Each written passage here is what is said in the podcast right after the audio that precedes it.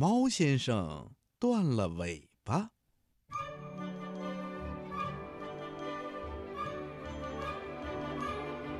和往常一样，猫先生高兴地走进猫饭馆儿。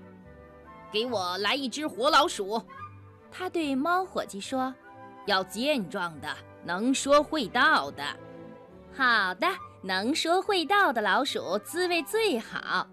猫伙计很快端来了一个精美的盘子，盘子里放着一块面包，面包上面躺着一只小老鼠。它好像刚刚睡醒，站起身来，舒服地伸了一个懒腰。呃，您好，尊敬的先生。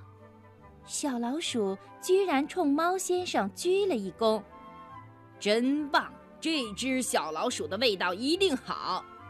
猫先生喜滋滋地拿起了刀叉。哦。请等一下，等一下，等一下，请允许我先祷告一下吧，我就要离开人世了呀。小老鼠说着，跪在了面包上，认真的祷告起来。感谢上帝给我这个机会，将我的生命交给这位仁慈的猫先生。小老鼠的祷告让猫先生高兴极了，他叫来猫伙计：“我今天太开心了。”遇到了这么可爱的小老鼠，我要喝酒。猫伙计很快端来了一杯高级的红葡萄酒，猫先生喝了一口酒，又拿起刀叉朝小老鼠伸过来。可是喝了酒的猫先生变得有些心软了。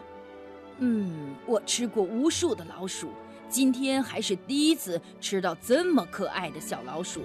我有点不忍心下手了。我有办法帮您，小老鼠说着，拿起餐巾将猫先生的眼睛蒙上，这样您就不会难过了。接着，小老鼠小心地托起猫先生的尾巴，慢慢地移到面包上，然后，小老鼠握住猫先生的手。让刀和叉对准猫尾巴，好了，对准了，你就用力切下去吧，一定要用力哦。好的，我会用力的。谢谢你帮助了我，你真是太可爱了。猫先生说着，用力切了下去。喵呜喵！猫先生顿时惨叫起来。它的尾巴渗出了鲜血，它的惨叫声吓得旁边的猫小姐摔倒在了地上，吓得猫伙计把手上滚烫的龙虾扣在了猫顾客的身上。顿时，猫饭店里一片混乱。那只机灵的小老鼠呢？它呀，早就趁乱逃走了。